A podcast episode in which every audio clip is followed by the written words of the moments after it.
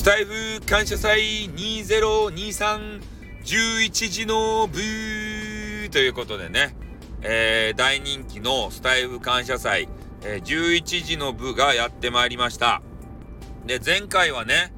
えー、スタイフ運営会社様の中の、えー、中の人 .fm という番組をやっていらっしゃる、しろしさんとね、渡辺さんという社員さんを、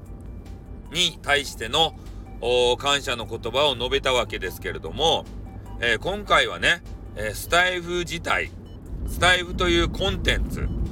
ね、それ自体を、サイト自体を褒めたいと思います。あ、褒めたいな、感謝したいと思います。ね。えー、俺もね、なんかラジオサイトないかなと。なんで俺がラジオサイトが好きなのかというと、ネトラジが大好きなんですよ。ネットラジオ。で、俺の原点はネットラジオなんですね。姿、形を表さずに、だからニコ生配信者とはちょっと違うんですよ。ね、ニコ生配信者だとさ、もう姿、形表すのはもう普通定番じゃないですか。でも俺らね、えー、ネットラジオ民っていうのは、ネットラジ民っていうのはね、姿、形は決して表さず、もう声だけで、ね、あのファンをつけるというような、えー、すごいことをやってたんですね。今思うと。で、それがね、スタイフの中でも生きてきてるんじゃないかなとは思うんですよ。で、私にもね、何人かファンというのがいらっしゃいますもんで、まあそういう方たちを楽しませられるコンテンツ、ほんとスタイフがあってよかったなって。でスタイフがあることでいろんな人と繋がれたなと思ってます。ね、いいこともありました。悪いこともありました。いろんなことがありましたよ。ねでもそれは仕方ないことなんですよ。ねインターネットやっていく上で、いいこと悪いこといろいろあります。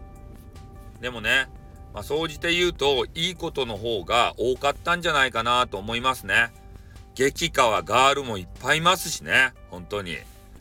えそれで一時期は主婦フィーバー、フィーバーか。主婦フィーバーということで、主婦の方がわんさかね、えー、俺のところに押し寄せて、で、私を見て、私を見て、って、なんであの人ばっかり褒めるの？と言って、主婦同士で争いが起こっちゃうぐらい。それぐらい、えー、大人気コンテンツになりました。うん。もうそれも過去の栄光ですけれども、まあ、そんなわけでね、えー、スタイルがなければ出会わなかったであろう方たちもいっぱいいますので、えー、このスタイフというサイト自体、まあ、これに対して感謝の言葉をね、えー、述べざるを得ない。多分みんなもそういう気持ちだと思うんですよ。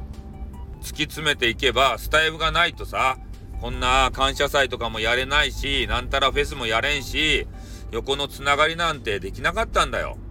だから、いの一番にね、えー、感謝すべきは、スタイフというサイト自体、これに感謝せねばならんかったなと今ね、えー、ちょっと失敗したなと思ってるところでございます。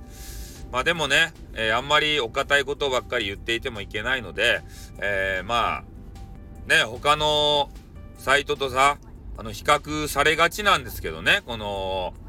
えー、なんていうかな、スタイフっていうのは。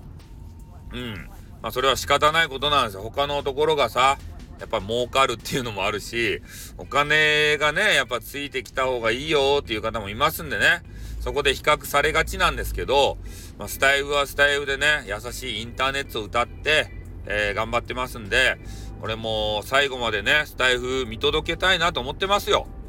だからやめませんよ。スタイフがなくなるまで。サービス終了しますせっていうところまで、最後の最後までね、配信、収録していきたいと思いますんで、まあ、皆さんもね、えー、まず、いの一番に、スタイフというサイトにさ、えー、感謝を述べていただきたいなと、うん、思います。まあ、4月1日はね、そういう言葉が溢れたらいいなと思ってますね。ね、それだけ、ね、あれ、スタイフは期待されてるんだということが分かれば、また運営さんも何かしらのね、何もしない運営さんが何かしらの手を考えて、我々のスタイルもっと良くなるようにね、頑張ってくれるかもしれません。